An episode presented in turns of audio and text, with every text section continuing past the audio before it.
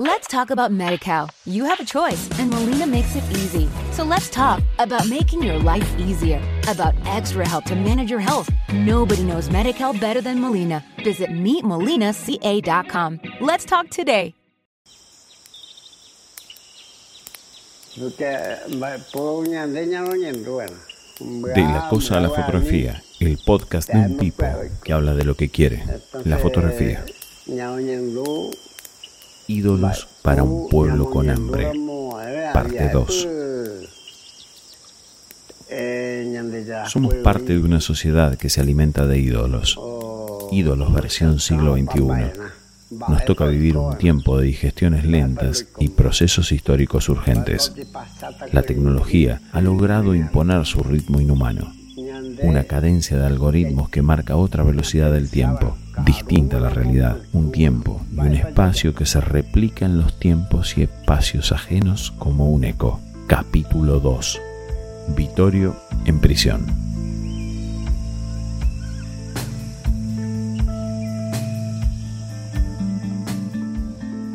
Las diferencias físicas visibles entre los presos de origen guaraní y los huincas, inclusive con los criollos, eran notables, pero difíciles de ver.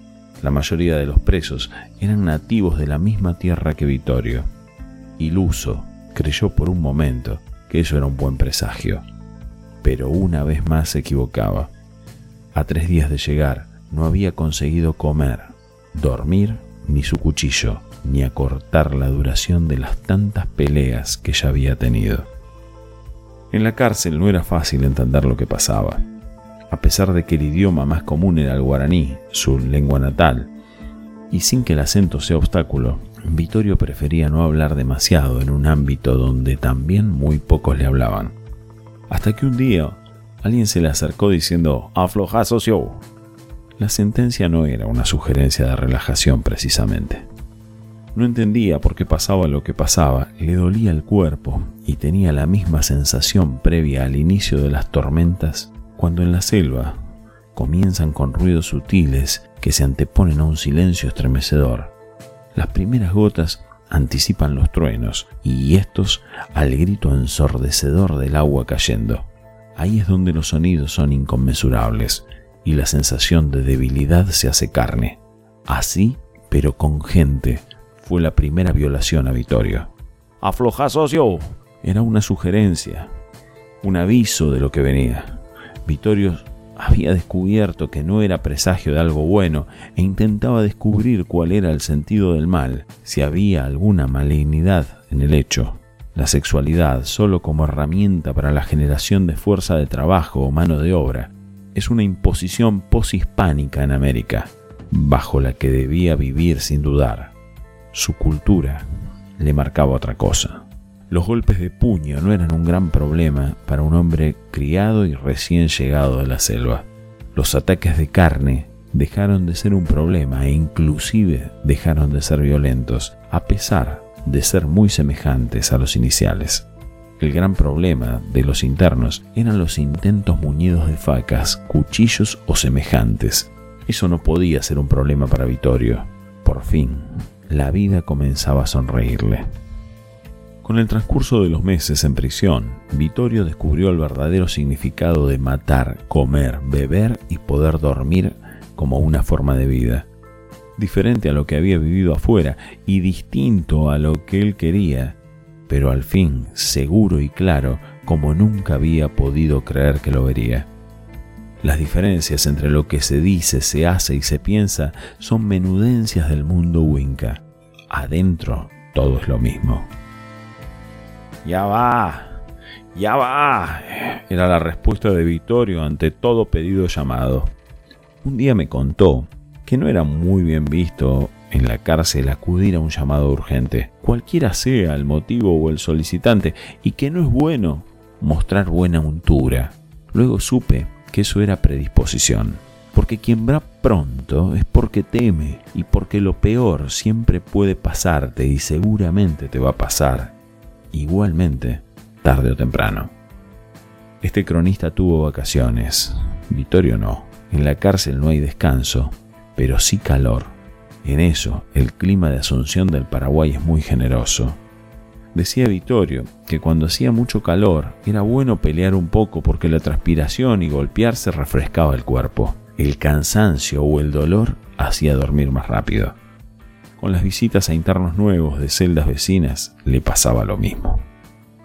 El calor en prisión afloja los cuerpos, se hacen más blandos y la funda de carne es como lo de adentro, dijo Vittorio. En el embudo, prisión en la que estuvo detenido, hay varios casos de violaciones y apuñalamientos por día.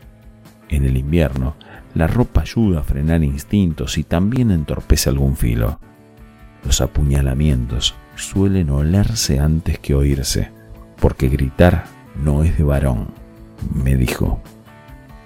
Los cuerpos se comportan como si no pertenecieran a cerebros. Este es el único método para contener tantos cuerpos encerrados. Contrariamente a lo imaginable, se los controla dándoles libertad a los que operan contra otros y luego, aunque en menor medida a la inversa, para que el desequilibrio de violencias y fuerzas no sea tan viable. Vittorio mató más gente dentro que fuera y fue un interno ejemplar. Matar por necesidad es una explicación que pocos Wincas aceptan como tal, salvo algunos que saben mejor de qué se trata eso de morir.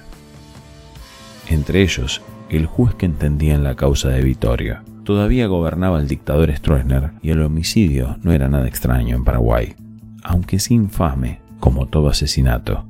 El juez comprendió que lo mejor era liberarlo. Habían pasado muchos años desde que llegó de la selva y ahora otra lo esperaba.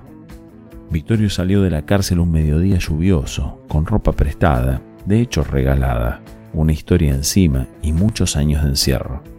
Le habían hecho decidir que ya nunca volvería a la selva. Los suyos ya no estaban, le habían dicho, y si volvía a caer por algo lo trozaban por indocumentado, como otros tantos que evite el puerto y el puente, que se tire a nado. Clorinda está cerca, casi cruzando el río, pero él no quería mojar la ropa.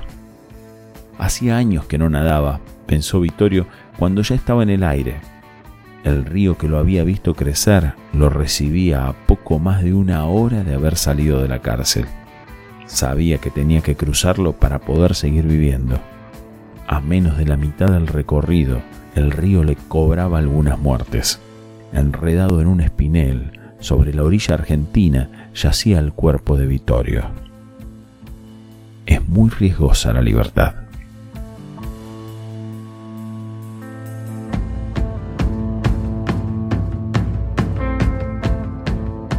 Los fragmentos musicales que acompañaron a este podcast son del tema Mitocondria de Paraguayo podés encontrarlos en YouTube y en Spotify.